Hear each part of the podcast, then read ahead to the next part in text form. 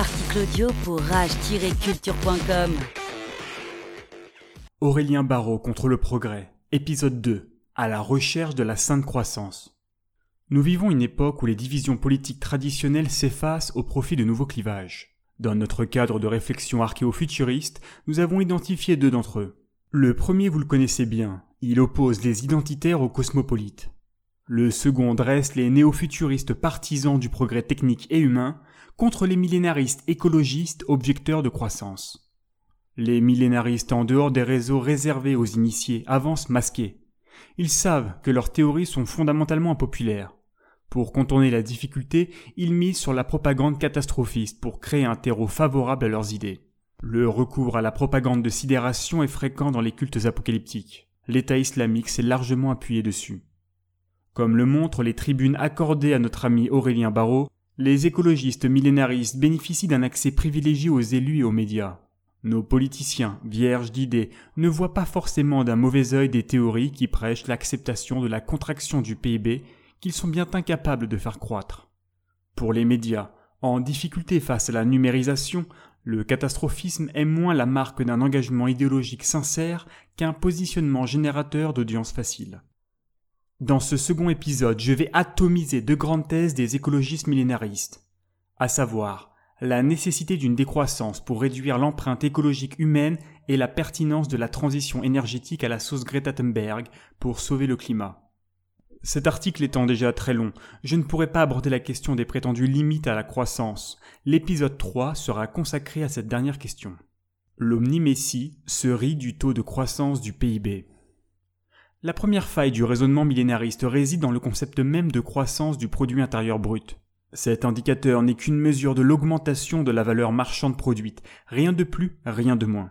Que la fabrication d'un produit entraîne un gaspillage de matières premières non renouvelables ou que son recyclage soit intégralement prévu dès sa conception, que sa production soit réalisée dans de strictes conditions de protection de l'environnement ou dans la souillure la plus débridée, seul le chiffre d'affaires qu'il engendre rentrera en compte dans le calcul du PIB. L'autre limite de la notion de croissance est son rapport ambigu à la démographie. La croissance peut être qualitative, PIB par tête, ou quantitative, PIB par territoire. En Afrique, le PIB augmente mais la démographie va trop vite. Au Japon, c'est l'inverse. Le PIB baisse mais la décroissance démographique est plus rapide, ce qui enrichit les habitants. Il est impossible d'inférer l'impact environnemental de ces deux dynamiques du PIB sans données complémentaires. Ces exemples montrent à quel point le concept de décroissance est imprécis et trompeur il ne peut rendre compte ni des effets de l'activité humaine sur l'environnement, ni du confort de vie des individus. Si le PIB par habitant est bien corrélé avec l'indice de satisfaction à l'égard de la vie, il ne nous apprend presque rien sur l'empreinte écologique. L'écologisme est un loisir de riches. Mesurer l'impact de l'activité humaine sur l'environnement nécessite la mobilisation d'indicateurs spécifiques. Le rapport Environmental Performance Index de l'Université de Yale révèle des résultats contre-intuitifs pour les décroissants. Les pays les mieux classés sont des pays très riches. La Suisse industrielle, la France nucléaire et le Danemark et ces deux ports par habitant occupent le podium. En bas de la liste, on retrouve les pays d'Afrique subsaharienne épargnés par la croissance et l'industrialisation. Ce document met en évidence une autre erreur fondamentale de la dialectique écologiste millénariste. Ils n'admettent pas que l'écologie est avant tout une préoccupation de riches. Quand un humain bénéficie déjà d'un bon confort matériel, il va tout naturellement se consacrer à des préoccupations placées plus haut dans la pyramide des besoins. Une décroissance massive ferait immanquablement reculer la protection de l'environnement. L'immense majorité de la population appauvrie n'aurait d'autre priorité que la survie immédiate et l'acquisition d'un minimum de confort. Fini les achats éco-responsables et le recyclage des déchets financés par l'écotaxe. Place au hard discount. La durabilité, ce n'était pas mieux avant. Souvent mise en avant par des citadins inaptes au moindre travail manuel, le retour généralisé à un mode de vie traditionnel est l'exemple type de la fausse bonne idée. Comme le décrit le chercheur Jared Diamond dans son ouvrage de référence Effondrement, les économies agricoles pré-industrielles peuvent altérer gravement leur environnement, parfois au point d'en mourir. Les habitants du croissant fertile et d'une bonne partie du bassin méditerranéen ont stérilisé leurs terres agricoles. Avec des pesticides, des engrais chimiques et des gros tracteurs au fioul? Non. avec des pratiques autorisées et encouragées dans le cadre de l'agriculture biologique, le travail du sol, l'irrigation et le cholage. Le phénomène, étalé sur plusieurs millénaires, fut trop lent pour qu'il puisse l'observer, le comprendre et agir avant le point de non-retour. Seule une civilisation avancée peut entretenir l'infrastructure scientifique requise pour la conception de systèmes de production durables. Une économie solide est une garantie de moyens d'action et ouvre la possibilité de concéder de l'espace pour une nature vierge. Le piège des énergies renouvelables. L'énergie est le premier facteur de production du progrès. Sa disponibilité et son coût conditionnent la capacité des humains à extraire et transformer les matières premières. Les millénaristes insistent sur l'épuisement des ressources énergétiques fossiles pour justifier l'inéluctabilité de la décroissance. Ils soutiennent toutefois l'investissement massif dans les très populaires énergies renouvelables ENR. L'argument central des défenseurs des ENR est l'ampleur de leur potentiel, et à première vue, il est difficile de les contredire. L'énergie solaire reçue par la Terre représente 8000 fois la consommation énergétique mondiale. Capter 0,01% de ce flux suffirait pour couvrir la totalité de nos besoins, simplement en installant des dispositifs sur les bâtiments. Des calculs similaires avancent que l'énergie éolienne pourrait très largement satisfaire nos besoins planétaires. Ces sources d'énergie sont considérées par nos élus et de nombreux entrepreneurs comme la solution pour sortir des énergies fossiles sans provoquer l'opinion publique avec la solution qui fâche. En pratique, l'exploitation de ce potentiel est loin d'être évidente. Les deux champions du camp ENR, le solaire photovoltaïque et l'éolien. Commençons par le champion le plus populaire de la transition énergétique, l'énergie solaire photovoltaïque terrestre. Les technologies photovoltaïques actuelles sont très coûteuses, 120 à 140 euros par mégawatt-heure en France. Leur faible rendement et leur appétit pour les métaux rares et difficiles à recycler trahissent leur immaturité technologique. L'énergie éolienne est un candidat plus sérieux. Sa maturité techniquement met les investisseurs à l'abri d'une rupture technologique. La seule terre rare mobilisée, le néodyme, offre encore 400 années de réserve connues au rythme de 2014, et les perspectives de recyclage des aimants dopés au néodyme sont encourageantes. Son coût de production est raisonnable, environ 60 euros par mégawatt-heure. Pas de stockage de l'électricité égale pas de transition énergétique. Le problème avec les ENR, si on fait abstraction de l'occupation de l'espace, de l'espace vital perdu pour la biodiversité et de la pollution visuelle et sonore, c'est leur sensibilité aux conditions météo. La production réelle est extrêmement variable. En France, durant l'hiver 2010-2011, le rendement de l'ensemble du parc éolien a varié de 3 à 70% de sa puissance installée. Le foisonnement censé équilibrer la production électrique renouvelable à l'échelle européenne est un mythe. Globalement, notre continent voit passer les mêmes dépressions et les mêmes anticyclones, et il fait nuit en même temps. Le déploiement significatif des ENR ne peut faire l'économie d'un système de stockage à très bas coût et à très haut rendement. Je vais tout de suite mettre fin au suspense. Il n'existe aucun système de stockage de l'énergie, disponible aujourd'hui ou à la portée d'un effort de recherche et développement raisonnable, à la hauteur du défi.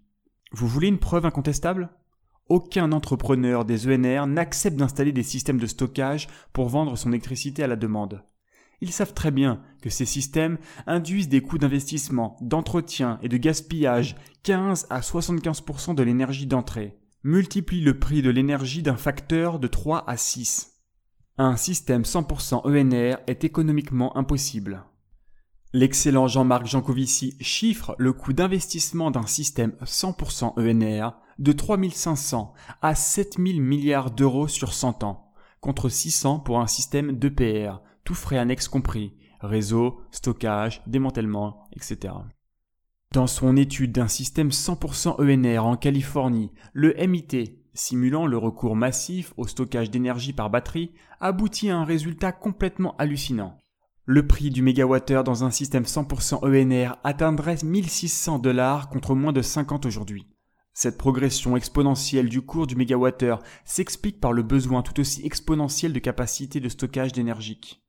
Si un mix 80% ENR se contente de 12 jours de consommation, un système 100% ENR en requiert quasiment 4 fois plus.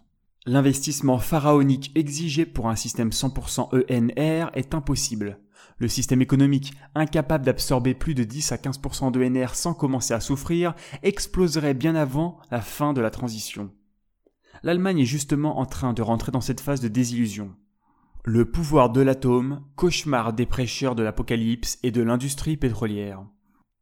L'âge de pierre n'a pas pris fin par manque de pierre, et l'âge du pétrole ne prendra pas fin par manque de pétrole. Sheikh Zaki Yamani, ancien ministre saoudien du pétrole.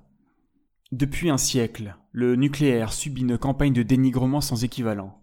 Si les écologistes prennent la parole, ils ne sont pas les auteurs du script. Les industries qui ont intérêt à tuer le nucléaire sont bien évidemment celles qui exploitent les énergies fossiles. Pour parvenir à leur fin, ils n'ont reculé devant aucune infamie. Quand ils ne font pas pleuvoir les millions sur des organisations écologistes antinucléaires comme les Enfants de la Terre et le Sierra Club, c'est parce qu'ils sont trop occupés à collaborer sur des projets gaziers avec l'Earth Defend Fund. Comme si ça ne suffisait pas, ils se sont directement impliqués dans la politique. L'ancien gouverneur de Californie Edmund Pat Brown s'est acharné à stopper tous les projets de centrales nucléaires. Il fut récompensé par l'exclusivité de la vente du pétrole indonésien en Californie et un gros chèque pour la campagne électorale de son fils. L'analyse des multinationales des énergies fossiles est imparable. Les ENR ne sont pas capables d'assurer une production électrique fiable. Pour chaque éolienne et panneau solaire installé, il faut lui joindre la même puissance de centrales thermiques pilotables. De leur point de vue, la transition énergétique antinucléaire est une formidable opportunité de croissance. À défaut d'être véridique, la propagande oléo-écologiste est un franc succès qui se résume par un chiffre consternant. 80% des Français croient que les centrales nucléaires contribuent au réchauffement climatique. Dans ces conditions de désinformation intense, les producteurs d'énergie fossile tiennent le bon bout. Ces industries obsolètes mais solidement installées vont pouvoir continuer leurs activités, moyennant quelques happenings de greenwashing subventionnés. N'ayez crainte, ils ont assez de réserves pour polluer pendant des décennies. Le nucléaire, une solution fiable pour l'urgence. Pour sortir à coup sûr de l'économie des énergies fossiles d'ici 2050, sans effondrement économique, social et politique, la seule solution est l'énergie nucléaire. Face à l'urgence, de nombreux cadres du mouvement écologiste ont rejoint le camp atomique ces dernières années. Georges Monbiot a changé d'avis suite à l'absence de mort par irradiation lors de la catastrophe de Fukushima. Marc Linas clame depuis des années que le nucléaire est la solution pour éviter un emballement du changement climatique. Patrick Moore, militant à Greenpeace dès 1971, est aujourd'hui un partisan convaincu du nucléaire. Les scientifiques ne sont pas en reste. James Hansen, célèbre climatologue de la NASA, qui avait officialisé le changement climatique anthropique dès 1988 devant le Sénat des USA, est lui aussi pro-nucléaire. En 2017, il a co-signé avec 50 scientifiques une lettre ouverte en ce sens adressée au président français.